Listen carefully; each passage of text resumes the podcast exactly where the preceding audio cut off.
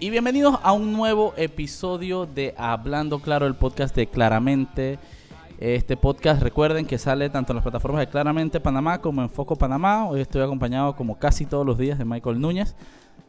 Por saludar presente, presente. y hoy tenemos un invitado eh, especial, un invitado muy importante. Eh, estamos hablando del ex candidato a la presidencia, eh, Ricardo Lombana. Uno de los candidatos que mejor marcó en las elecciones pasadas, una figura eh, bastante influyente en la política. Eh, me gustó cómo lo pusimos en, la, en el bannercito, pusimos eh, abogado, baterista y político. el músico siempre ahí. Eh, Asbel, puedes al pan pan y al vino vino. Exactamente, exactamente. Así que bienvenido Ricardo Lombana. Bienvenido gracias por el espacio. Me imagino que la agenda está apretada con todo lo de la conformación del partido. Sí, sí. La, cosa está, ya se está calentando poco a poco la carrera política, así que gracias por sacar espacio. Eh, Ah, está. por ahí. Ayuda, Yo creo que la primera vez que entrevisté a Ricardo Lombana, Chuso, yo caí en cuenta de que este man toca. Es una banda que me gustaba poco. por, ahí, por ahí vamos a hacer. ah, es el man de la, de la banda. Ya cuando, ya cuando estemos en. Cuando ya sea la campaña oficial, debería que organizar un toque de otro camino, featuring Lombana. Sería bien pretty, sería bien pretty. Pero bueno, vamos, queremos empezar, eh, eh, Ricardo. Eh, tal vez contándonos, que nos cuentes cómo, cómo va el movimiento Otro Camino. Cuéntanos un poco, eh, mucha gente nos dice que, ay, pero lo manda dónde está, no lo hemos visto. Hubo un momento estuvo bien presente en, en, todos los medios, en todos lados, y como que ha bajado un poquito la presencia y ahora se ve como que está retomando un poco. Cuéntanos un poco qué, cómo va Otro Camino, pues. Bueno, primero que todo, gracias por la entrevista. Saludos eh, a ustedes viendo la entrevista y escuchándola. Eh, yo pienso que todo en, la, en, la actividad política todo tiene sus tiempos. Este, yo creo que para, para nadie debe quedar duda de el alto nivel de presencia mediática que yo tuve tanto en las elecciones, periodo posterior a las elecciones y durante gran parte de la pandemia. Pero hay un tiempo para organizarse, hay un tiempo para recorrer el país en trabajo de organización.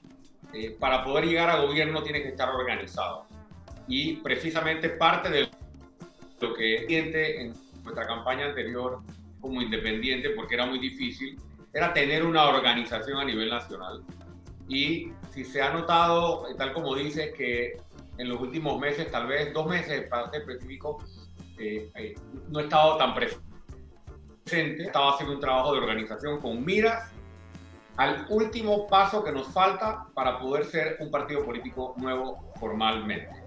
¿Qué falta? Realizar una convención. La ley electoral obliga a que luego que tengas la cantidad de adherentes necesarios, hagas llaman convención constitutiva. Pero para eso tienes que tener cierta organización en todos los distritos de todas las provincias y en todas las comarcas. Y eso requiere obviamente un trabajo de organización. ¿Qué nos falta? Eh, en el próximo trimestre, es del mes de abril o a más tardar abril, nosotros debemos estar realizando la convención constitutiva. Ese es el evento que formaliza la existencia del movimiento Otro Camino como partido político y a partir de allí inicia todo lo demás. ¿Qué es todo lo demás? El proceso de selección de candidatos a nivel nacional, ahora sí para todos los cargos. Este, dos, la elaboración y la preparación del plan país el proyecto país, la propuesta para la nación, no solo para cinco años de gobierno, sino para realmente un largo plazo. Y la organización interna del partido, es decir, comités de barrio, corregimiento, distrito. Tenemos una escuela de formación, estamos capacitando a nuestros miembros, este, le estamos dando mucha, mucho énfasis a eso, porque no solo queremos, ustedes me han escuchado desde el primer momento, estamos en esto para lograr dos objetivos. Cambiar la forma o transformar la forma en que se hace la política en Panamá, alejada del clientelismo, eh, alejada del que hay para mí eh, y alejada del pago de favores y de ver organizaciones políticas que se dediquen a resaltar la dignidad de las personas con proyectos y no con chequeras. Y dos, con un proyecto como ese, llegar a gobierno en el 2024 y poder desde gobierno implementar los cambios que el país requiere. Y, bueno, ahí, ahí, ahí me llama la, me llama la atención, eh, me gustaría realmente saber cómo pretenden blindar el movimiento Otro Camino de estas figuras tan nefastas que le han que han habido en la política, porque obviamente eh, la cantidad de personas que se quieran involucrar es bastante limitada en este país. Entonces, ¿cómo hay algún proceso que están haciendo ustedes para que para para decir de alguna forma que, que, no, se le infiltren? Para, para separar eh, la paja del trigo, como Ajá, Exactamente, ¿cómo lo están haciendo? Mira, haber, haber hecho la transición de candidato de libre postulación ahora a liderar la conformación de un, de un nuevo partido, este, creo que me permite poder hablar de ambas experiencias. Eh, la parte fácil, independiente de libre postulación, es esa. Que no tienes que filtrar a nadie porque estás solo. Exacto. sí, eh, eh, y punto. Sin embargo, para llegar a gobierno y realmente poder transformar, pensar que lo puedas hacer solo. Entonces, ¿cómo crear una organización política nueva en el medio de la peor crisis que han tenido los partidos políticos a nivel nacional incluso a nivel mundial? Un reto enorme. Eh, no podemos convertirnos en un tribunal de inquisición ni en un, ni en un tribunal eh, eh, de juicios éticos y morales a, cada, a cada persona, porque eso no es lo que, lo que debe ser una organización política, pero sí podemos tener nuestros controles. Pero ¿cuál es, ¿Cuál es el primer? Eso te iba a preguntar. exacto. El, primer, el primer control es la forma en que inscribimos. Si tú inscribes ofreciendo 20 palos, como tradicionalmente se hace, de salida estás permitiendo que entre cualquiera a tu organización. ¿no? Si tú inscribes prometiendo puestos de salida, estás flexibilizando los filtros. Y si tú inscribes con cualquier mecanismo de clientelismo, es decir, ofreciéndole algo a la persona a cambio de la inscripción, esa es la primera violación del filtro. Entonces nosotros nos hemos concentrado a que nuestro proceso de inscripción haya sido el que no haya mediado la práctica del clientelismo. Primer filtro. Segundo filtro, pero, disculpa, disculpa que te haga y te voy a hacer un paréntesis que, que, que, a mí me llamó la atención y, digo, yo te conozco hace rato y tú sabes que me gusta ser muy directo con, con, las cosas y las vainas que a mí me quedan en la cabeza a mí es difícil quitármelo. Eh, me parece completamente válido y necesario ese primer filtro que tú mencionas, pero yo te puedo decir, por ejemplo, que yo te vi anunciando la, eh, la, la incorporación de una, de una persona como Carlos González al Movimiento Otro Camino, una persona que abiertamente practicó el clientelismo cuando era panameñista. Había fotos y te digo porque a mí me tocó hacer una investigación de él regalando juguetes con su nombre. Entonces, ¿cómo, cómo, cómo, cómo yo, una persona que soy independiente y que, que quiero un mejor país, digo, y que chuzo, sí, puta, los manes lo ha hecho bien todos estos días, se han enfrentado contra estos manes. Un panameño cansado de la política. Pero de la nada veo a un ex panameñista que no nótense, para mí no es un delito ser ex panameñista, ex PRD, ex CD, para mí eso no es un delito, eh, la gente tiene la, capacidad de mejorar. Eh, pero, pero una persona que practicó abiertamente el a mí, a mí me deja un sinsabor, pues yo creo que, yo creo que, que, me parece muy básico que exista ese filtro, pero hay que implementarlo fuertemente, pues. Esa persona que estás mencionando se inscribió en el movimiento Otro Camino a cambio de nada a él no se le ha prometido ni se le ha eh, ni la candidatura a nada, ni un puesto de nada, eh, ni un espacio de nada. Para mí eso es lo importante. Él, él, él se presentó y tocó la puerta como muchos otros otros partidos han tocado la, para venir a contribuir al movimiento Otro Digamos que se iluminó, pues. Que... Todo está bien, está bien, está bien, es válido, ¿no? pusimos nuestras condiciones. Mm. Las reglas. Nosotros pusimos nuestras condiciones. Como, si usted, quiere venir. ¿Perdón? No, digo que sí, que ustedes ponen las reglas, que, Es, completamente válido, sí. Digo que si, mientras no haya. Nosotros ponemos las reglas. Nosotros ponemos las reglas. Si, si tú quieres que se te prometa una candidatura para inscribirte, lo siento, no se puede. Si tú quieres que se, te prometa un cargo para inscribirte, lo siento, ah, no se puede. El partido no se puede practicar el clientelismo porque es una causal de expulsión y una causal para que el Tribunal de Ética te abra un proceso, y mucho menos eh, lo permitiríamos porque presentaríamos nosotros mismos la denuncia. Muy bien. Nosotros no podemos, nosotros no podemos pasar la línea, eh, Mauricio. Eh, nosotros no podemos convertirnos ahora tampoco en, en, un, en una organización que considera que los únicos que pueden participar con nosotros son los que no han estado inscritos en otros partidos. creo que Completamente. definitivamente, nosotros analizamos la trayectoria de la persona, analizamos si la persona ha estado involucrada en alguna actividad eh, eh, irregular, si tiene alguna condena. Hemos rechazado a muchas personas que se han acercado, que quieren inscribirse, que piden puestos, que piden hasta ministerios por adelantado, todas estas cosas pero bueno, esas cosas no son noticias.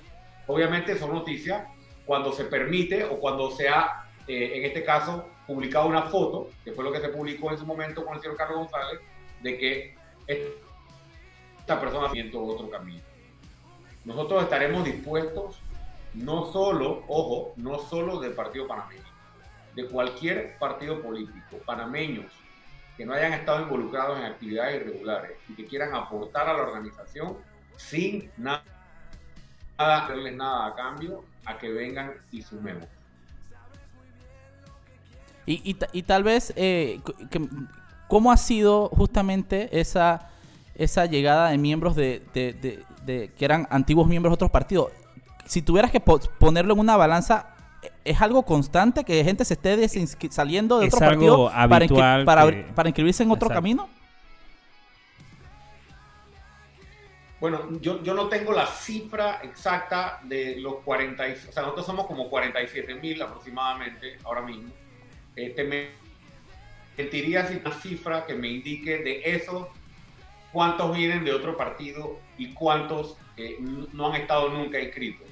Eh, sobre todo porque la información de adherencia y filiación a un partido político es información confidencial. O sea que es información que aunque tal solo la podemos saber de gente que es de gente que es públicamente reconocida como miembro de otro partido este, que puede saber bueno viene de otro partido eh, creo y me atrevo a decir que por lo menos la mitad de las personas y esto tal vez es por, por, por lo que he visto y por mitad de las personas que están eh, en nuestra membresía son personas que tal vez nunca han estado inscritas en, en ningún partido político o si han estado en otras no han sido activos en esos partidos políticos eh, sin embargo, eh, ese, esa para mí, ese, esa no debe ser la... Yo fui candidato de libre postulación.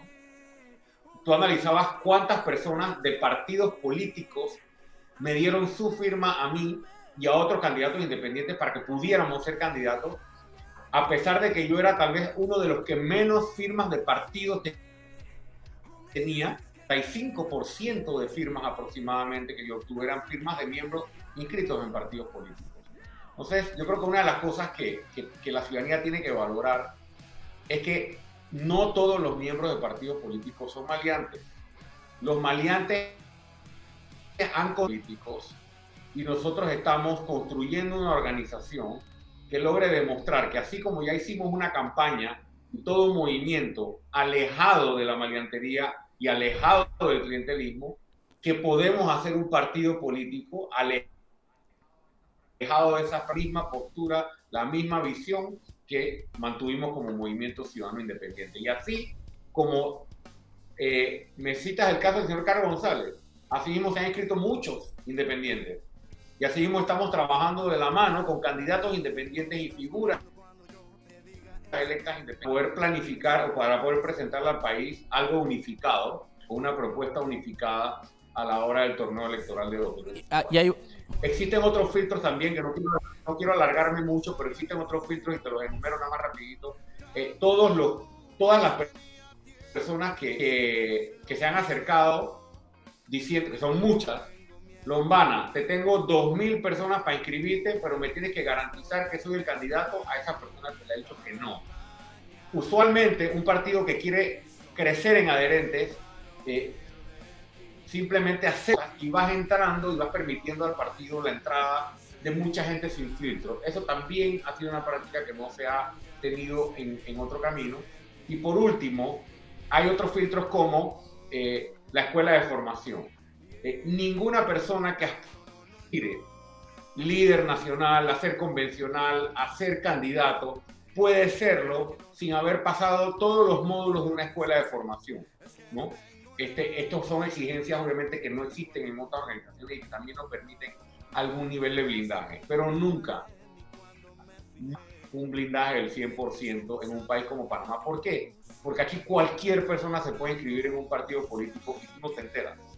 Claro, ya está por internet se puede hacer. Exacto, entonces eh, siempre pongo el ejemplo más, más, más, más exagerado. Y Benicio Robinson, y puede hacer una conferencia de prensa, Benicio Robinson, diciendo, nos hemos inscrito en otro camino, y como el señor no ha sido condenado, y como el señor no ha sido condenado por ningún delito, con este país no condenan a nadie por delito, aunque sea confeso. Entonces, Solo investigan. Eso de expulsión y todas estas cosas. No es fácil, pero, pero ¿cuál es la alternativa? ¿No hacerlo? No. Nosotros ya demostramos que podemos hacerlo bien y lo vamos a hacer bien de nuevo. Eh, Ricardo, hoy voy a una pregunta que justamente ahora que hablas de Benicio, de que, hablando de Benicio, no. hablando del rey de eh, Roma. Eh, ¿Cómo digo, eh, eh, ha sido muy sonado últimamente la penetración del narcotráfico en la política, en partidos políticos. Ahí tenemos a, alias Robert, uno de los más buscados, que es pariente cercano de un, de un diputado. Eh, vemos el control que ha tenido y la estrella publicó justamente cómo esta red, red criminal de, que viene de Colombia tiene sus influencias políticas en el país. Cada vez está más notado eso. ¿Cómo, cómo están ¿Cómo los pone eso a ustedes? Digo, a, mí como partido en formación o partido, a mí me preocupa, pues, que ¿cómo están ustedes tratando de justamente blindarse a esa, a esa, a esa penetración? Bueno, en primer lugar, creo que algunas de las medidas ya te las he mencionado. Ah. Eh, nosotros, por ejemplo, hemos previsto en nuestros estatutos que las primarias, tal como lo permite la ley electoral, sean opcionales.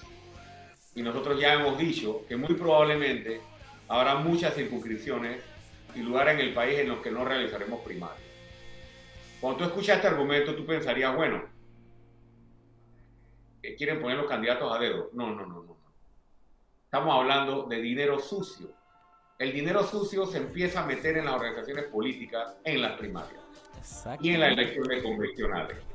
Porque, por ahí ni porque, porque, o sea, si tú tienes una, por ejemplo, los convencionales, por ley, no tienen que rendir cuentas, como los candidatos a cargo de elección popular, no tienen que rendir cuentas de cómo se gastan la plata o cuánto se gasta en una campaña para ser convencional.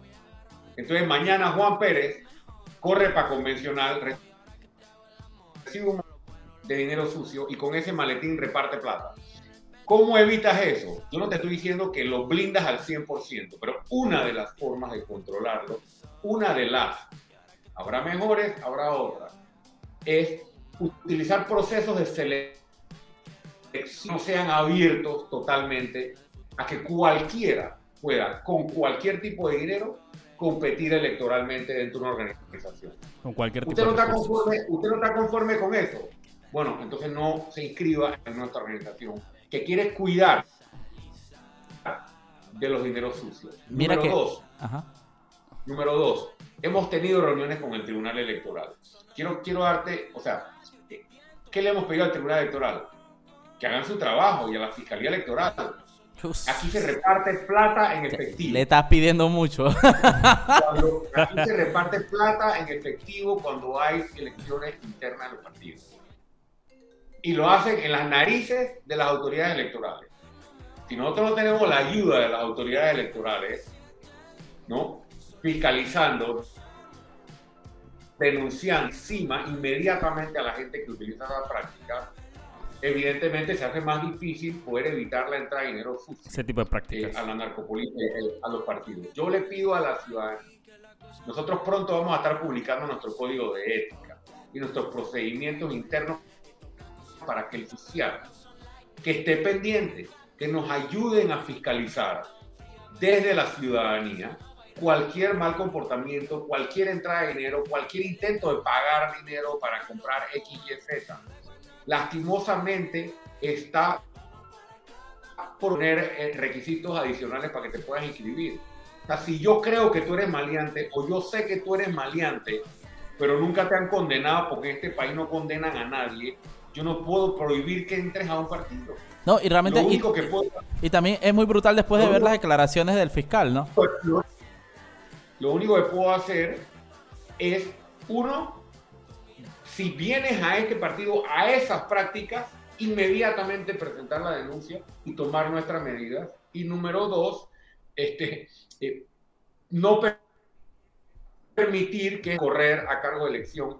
Y para eso se han colocado ciertos prerequisitos muy severos, muy estrictos, para que si acaso hay este tipo de infiltrados, quede hasta allí.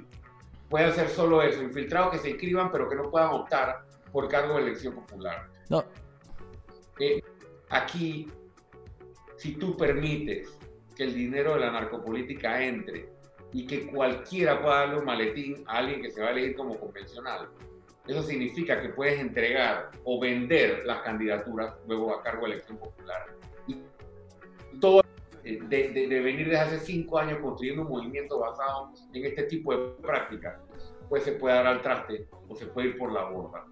Eh, eh, no será perfecto, no, claro. eh, definitivamente que no, pero el esfuerzo hay que hacerlo y estoy seguro que vamos a lograr acción política de buenas prácticas en el país. No, es que aparte digo, después de ver las declaraciones, Michael, ¿recuerdas que dio el fiscal electoral? eh, Sí. que prácticamente se lavaba las manos de decir yo no puedo investigar a este, al aquello, Ajá. tengo que ir a preguntarle y que él admita de dónde salió. Eh, todas las trabas para, para poder investigar un proceso electoral es triste realmente. La responsabilidad recae lamentablemente eh, sobre, sobre, lo- sobre las organizaciones de los partidos y, y- y los partidos que ya conocemos. Y al final, No sí, está caracterizado por saber si ellos están haciendo las cosas, no. eh, Exactamente. No. O sea, Ricardo, quisiéramos preguntarte un poco, hacerte un par de preguntas sobre eh, algunos hechos que han sido noticia para que nos des tal vez tu opinión. Eh, y quisiera empe- empezar eh, preguntándote por lo que sucedió hace, hace justamente unos días con una ex contrincante tuya, Ana, la, la abogada Independiente. Ana Matilde Gómez, que fue, fue despedida como rectora de la, de la USMA por, y en un comunicado de la propia USMA dicen que por Sí. sus vinculaciones políticas. ¿Cómo tú ves esto? Por ser una persona política. Lamentable que la USMA haya utilizado estos argumentos que desde dos puntos de vista. Me parece discriminatorio por el hecho eh, de que solo por su actividad política se le separe de su, de su cargo, este, en este caso, eh, producto de, de una actividad que es completamente permitida, completamente legal, que ella la ha ejercido eh, con altura y además que esa actividad era plenamente conocida y pública al momento de su designación. Este, y también este, desde el punto de vista eh, de su condición de mujer. Me parece que eh, tal vez el tratamiento que le han dado eh, a ella en esta ocasión o, o producto de la decisión que ha tomado la UMA más correcta eh, y me parece incluso eh, reprochable desde estos dos puntos de vista. Yo me, me solidarizo eh, con ella eh, por esta eh, situación que tiene y exhorto pues a la UMA a que eh, dura, eh, porque creo que incluso ya se van a tomar ciertas medidas, o leí algo con respecto eh, a las medidas que se van a tomar. Sí, Si querían, a, Exacto. si querían a alguien no, no vinculado a la actividad política, creo que lo debieron pensar cuando la designaron. desde un principio. Este, otra parte, ya saliéndome tal vez del, del caso de ella específicamente, o sea, el, el- el decanato de una facultad de Derecho eh, es de por sí eh, eh, un- una, una función o una responsabilidad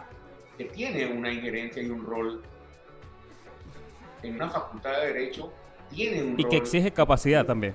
en la discusión política a nivel nacional. Yo considero que es incluso hasta, hasta una ventaja ¿no?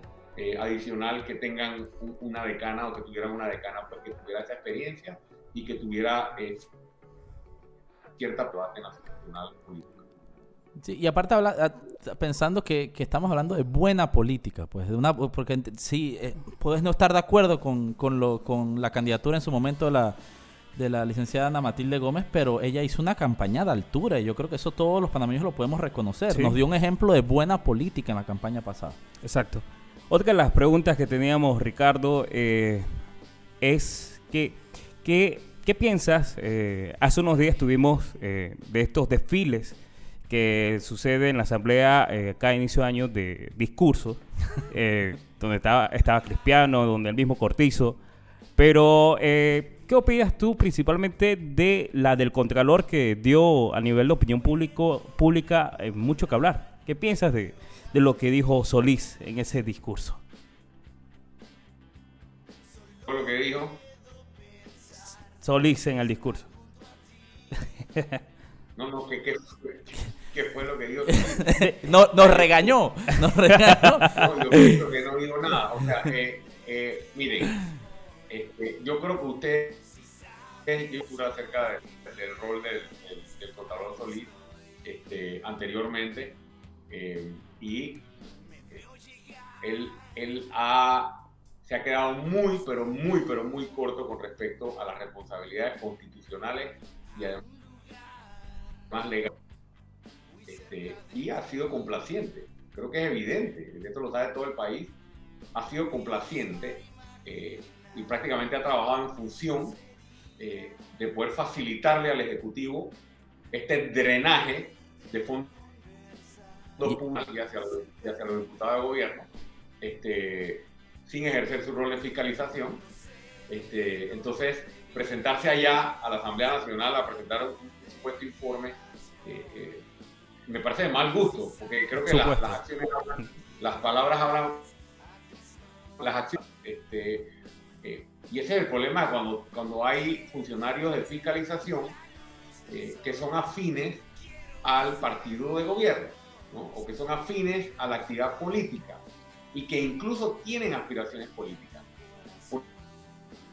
Porque a decir a mí que en el caso del Contralor Solís, por ejemplo, las aspiraciones presidenciales que ha tenido a lo largo de los años desaparecieron desde el momento en que se le designa Contralor. Nada nos demuestra ni nos, Ay, hace por favor. pen- nada nos hace pensar a nosotros que Magia. Sí. ser nuevamente candidato. Entonces, si tú aspiras a ser candidato, eh, eh, eh, en ese caso, y, además necesitas ser fiscalizador, es incompatible. Es incompatible, ¿no? Porque él necesita el favor, el apoyo y la ayuda de los mismos señores que debería estar auditando para llevarlos ante la justicia. Este, a, a los que obviamente han malversado fondos. Y, y no solo eso, pudimos ver desde el inicio de, de su mandato como Contralor cómo se generó esta relación incestuosa con, este, con el órgano legislativo en la que familiares directos de altos diputados y miembros de la Junta Directiva de la Asamblea terminaron como su equipo de asesores y directores en la Contraloría casi como que pagando... el- el- la Se sensación que a mí me dio fue que estaban pagando, pagando un favor, pagando Sí, el favor del nombramiento a los diputados. Eh, tengo dos preguntitas más ya antes de terminar y las dos son, son bolsas o problemas que le estarían tirando al próximo gobierno que si, que si llega, llegara a ser tuyo, tu gobierno, de repente tengo tres, se me olvidó una, a que si llegara a, a ser ustedes los, los que están en gobierno, les tocaría ver cómo se resuelve. Ya eh, Nito anunció que la Caja del Seguro Social no va a hacer nada. Sus asesores salieron diciendo quedó que no hay capital político para eso, que eso le va a tocar al otro gobierno. Exacto. ¿Qué harías si otro camino es el, el- partido gobernante con el problema de la caja del Seguro Social? Cuando llegues y digas y que man, ahora sí ya no hay plata, ahora sí ya en el 2025 ya no hay plata, ¿qué hacemos pues? Bueno, ya lo, lo- lo mencioné en campaña, lo mencioné después de la campaña y lo puse el otro día en mis redes sociales y lo dije en una entrevista cuando escuché a un asesor presidencial hacer una de las declaraciones más irresponsables que he escuchado. Eh. El problema más importante por resolver que tenía la administración de Nito Cortizo era el problema de la caja de seguro social tenía muchos problemas por resolver, pero ese era el más importante para el futuro de la nación. Y precisamente eh, deciden patear la pelota, y mire con qué excusa. De que no hay capital político. O sea, no hay capital político, o creen ellos que no hay capital político para atender el futuro de la nación, de la Caja de Seguro Social. Y no sé qué es más irresponsable, si patear la pelota o haberse atrevido a decirse o, o, usar esa excusa, eso es lo que pienso yo. O, eh. Eh, o salir así. El, el presidente Cortizo y todo su equipo de trabajo. Y además, el señor Enrique Lau y todo su equipo de trabajo conocían desde antes de las elecciones del 2019 la situación de la Caja de Seguro Social, cuál era el diagnóstico y cuáles eran las posibles soluciones. Es decir, para decirlo clarito, están mintiendo al decir que no tienen capital político. Lo que realmente abiertamente es que no es que está es que estaban mintiendo de que venían a solucionar los problemas cuando lo que vinieron fue simplemente hacer negocios para ellos, para sus allegados y no resolver los problemas de los panameños. Yo te voy a decir solo una cosa con respecto a la responsabilidad que nos va a tocar si la población panameña eh, nos beneficia más. No vamos a patear la pelota ni un segundo, porque el diagnóstico de la Caja de Seguro Social está clarísimo y las posibles soluciones están clarísimas. Y sobre las soluciones, solamente un avance. A este país no se le puede hablar los panameños que se nos hable, y lo digo ahora como precandidato, lo diré como candidato, y que me lo digan a mí como presidente a partir de 2024. Aquí a nadie le pueden hablar de aumentar la edad de jubilación, ni de aumentar, entrar siquiera en la discusión. Y primero no tenemos un gobierno que le demuestra a los dueños de la caja de seguro social, jubilados, asegurados, pensionados, empresarios, que vamos a sacar a todas las botellas de ahí, que vamos a, a, dejar que la Caja de Seguro Social, perdón, que de político y de botella y que siga siendo una caja menuda para financiar el cliente, para financiar el, financiar, financiar el clientelismo. ¿Cómo tú le puedes pedir sacrificios a la población sin enfrentar eso? No vamos a enfrentar eso y una vez enfrentado, esa carta que mostré a la población, le vamos a poner a la población las soluciones sobre la mesa, pero no vamos a patear la pelota. Eso sí puede ser una de las preguntas la acabas de responder, que iba quedaba por hacer, que era que si iba a ser Ricardo Lombana el candidato a las próximas elecciones por otro camino, y nos acabas de decir que sí iba a ser Ricardo Lombana el candidato. De paso. Bueno, me, tienen que, me, tienen que elegir, me tienen que elegir en unas primarias, porque las primarias para presidente sí son obligatorias y las vamos a realizar y cualquier persona obviamente que quiera competir en una elección primaria eh, eh, contra, pues será libre de hacerlo y bienvenida, pero yo no tengo ninguna duda sea. de que voy a ser el candidato del movimiento Otro Camino y no tengo ninguna duda de que voy a ser candidato presidencial en las elecciones de 2024 y me siento muy optimista con respecto a las posibilidades que, tenemos. Por organizados este, y habiendo aprendido de los golpes y las cicatrices que me ha vuelto. Bueno, Ricardo, eh, muchísimas gracias nuevamente por el, por el tiempo. Me imagino que organizar un partido político no es cosa fácil ni, ni rápida. Así que gracias por el, tiempo. Hacer el trabajo orgánico, como se dice. Sí, sí, es cuestión. Aquí aquí todo el mundo de un día que se paró y todo el mundo nace con partidos ya formados, pues. Pero ver el proceso este de un partido en formación de verdad, pues de verdad, porque ya sabemos que hay ciertas figuras ahí que crean partidos con dineros estatales de vicio, ¿no? Pero ver este proceso es bastante interesante. Bueno, yo, yo aprovecho tu, el comentario que han hecho ustedes para cerrar, para, para reiterar ese mensaje. Eh, aquí se han creado muchos partidos a partir de una chequera.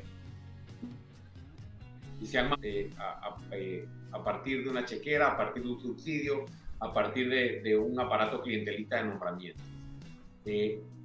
una de las formas de demostrar que estamos determinados a transformar el país es transformando la forma que desde ahora hacemos la política. ¿No? Dice, bueno, eh, ¿qué va a hacer Lombana y el Movimiento Otro Camino para transformar el país? Yo siempre digo, no escuche nuestras palabras, vea los hechos.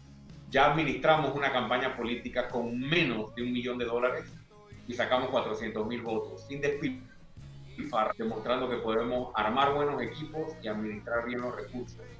Y segundo, estamos demostrando que podemos construir una organización política basada en convicciones basada en propuestas y en proyectos de país y no en chequera. Si queremos, tenemos que cambiar la forma y transformar la forma de hacer la política y sí puede haber buena política, como se está demostrando. Así que eh, espero que podamos conversar próximamente cuando ya tengamos el partido debidamente constituido eh, y esperamos pues poder presentarle al país eh, una oferta electoral por los cargos de elección popular y servir también de plataforma, como lo decía, para muchas candidaturas independientes, porque como se los he dicho a ustedes anteriormente, nuestro estatuto permite, con toda la intención del caso, la postulación de candidatos independientes no inscritos en el movimiento de cambio. Eh, tomamos porque las reglas del juego prácticamente nos obligaron a jugar con ellas. Así que con sus propias reglas vamos a llegar para poder transformar las reglas. Bueno, perfecto. Muchísimas gracias Ricardo Lombana. Gracias Ricardo. Y seguramente vamos a estar conversando en, durante todas las etapas de esta, de esta formación como partido. Así que bueno, eh, ya nos despedimos de Ricardo y vamos a quedarnos unos, unos minutitos más acá eh, conversando eh, sobre, sobre esta entrevista. Sobre la entrevista. Mira, mira que, que, que digo, no lo había visto. El la, la, gente lo ha criticado mucho por el tema este de las... De las primarias. De las primarias. Y la respuesta que él te da... Número uno, es primera vez que la escucho. La respuesta directa de él. Y me parece muy válida. Muy válida. Porque eh, digo, el crimen organizado, el narcotráfico está súper identificado geográficamente. Tú sabes dónde están los narcos. Tú sabes dónde, qué barrios controlan. Qué barrios. Es una cuestión... Son clusters. Son, son clusters, Son, sí, focaliza lugares focalizados y ya se sabe que ahí, ahí son donde donde abundan este tipo de actividades, ¿no? Sí, entonces yo creo que, mira que me parece muy válida la medida. Muy válida, muy válida, muy válida. Sí, y, y, al final, imagínate si eh, un proceso electoral eh, fuera las primarias ya el de elección popular eh, se filtra aún eh, teniendo los, los, Claro, es un filtro extra que no tienen otros partidos. Ajá. Tienes, yo conozco un poco de convencionales y lo hemos visto, convencionales del panameñismo, del PRD, e incluso algunos detenidos en, en Operación Fisher, hermano. con eso digo todo, con eso digo todo, ¿no? sí, pero ima imagínate que eh, en el normal, pues, no, bueno, en el popular, eh, tienen que rendir cuenta a los candidatos de dónde viene su financiamiento. En el de las primarias, que no, tú no tienes que darle cuenta nada, a nadie. Tú puedes hacer una campanya para convencional con un millón de dólares y nadie te dice nada. interna, eh, ahí puede pasar de todo. Y así que no, no es tan, tan descabellado, ¿no? Y pasa de todo. Sí. Y pasa de todo el tema de la Caja de Seguro Social, bueno, ya lo dijo, de que, de que no hay justificación para pedir aumento de, edad de jubilación y aumento de cuotas cuando la Caja de Seguro Social es una, un nido de botellas y de, y de contratos amañados, etcétera, etcétera. Eh, interesante, me parece válido. Dijo que no va a patear la pelota como lo hizo. Y, estoy de acuerdo en él en, lo que mencionó de las declaraciones de, de este, ¿cómo se llama? De este asesor. Ah, esa vaina fue una irresponsabilidad muy grande. Decir que el, no, que el gobierno no va a tocar el principal problema que tienen todos los panameños porque no hay capital político. Defíneme número uno capital político, que es capital. Y es la, es la capacidad que tiene una persona de recibir golpes. Con la nación, pues. Sí, que es capital. ¿Qué es capital político? Puede ser cualquier cosa. Es decir, que no, ya no aguantamos que nos llamen maleantes en redes sociales. Eso es, ese no quiero no quiero gastar mi capital político. No, ¿qué te pasa? Ya no me alcanzan los call centers para, ajá, exacto, para, para borrar eso. Eso, eso. eso realmente es muy, muy, muy triste. Pero bueno, eh, vamos seguro a poder entrevistar a Ricardo Lombana en otro, en las otras etapas de, de, este, de este torneo electoral. Y así mismo invito a, a, a, miembros de otro partido, que yo sé que a veces hay miedito de las entrevistas y eso, que, que, que, que nos escriban, nos escriban. Sí. Queremos conversar, queremos, incluso... No hay problema. Yo estoy tratando, voy a ver si les consigo poder entrevistar a, a un miembro de estos, de estos miembros del PRD y, de la, y del panameñismo para que me papá, ¿ves cómo funciona esa vaina? Porque literal. Porque ellos tienen sus explicaciones. No, no. Y, y si tú le escuchas ese. Sí, sí. sí ya, la vida, Fonseca Mora sale ese cuerpo. Pero bueno, bueno, sí, realmente invito a, a, a todos los, los, los, que quieran aprovechar este espacio para conversar un, un poco con nosotros y.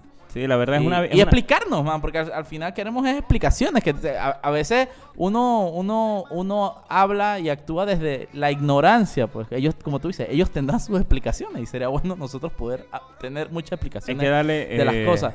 El principio de caridad. Sí, sí, sí. El sí. favor de la duda. Y bueno, aquí está la vitrina del lugar y aquí está la gente esperando y haciendo sus preguntas. Así mismo es. Bueno, eh, recuerden que esto es un podcast. Esto, aparte de los que están viendo en vivo, en las cuentas de Claramente y Foco Panamá también eh, vamos a, a esto va, está, está, la entrevista completa en Spotify va a ser subida a ambas plataformas eh, y vamos a sacar extractos de toda la entrevista para ir compartiéndolos tanto en Reels, en TikTok, en todos lados, porque ahora tenemos TikTok. No bailamos, pero tenemos TikTok. Así que bueno, Ahí estamos. ahí estamos. Ya estamos pensando en poner a Michael a hacer los bailes. los challenges. Sí, así que bueno, muchísimas gracias nuevamente y nos vemos el día de mañana conversando de todo un poquito aquí en el podcast de Claramente. Recuerden suscribirse tanto a las redes de Instagram como suscríbanse si tienen iPhone o iPad, suscríbanse a Apple Podcast. eh, suscríbanse no, a Google. Google Podcast, Spotify, Anchor. Estamos en todas las plataformas. Escúchenos en la mañana comiéndose los Fruit Loops ahí. Que ya la vida. En el tanque, cuando van para la casa. Cuando van para el West, exactamente. Así que bueno, muchísimas gracias y nos escuchamos y nos vemos el día de mañana. Gracias. Hasta pronto.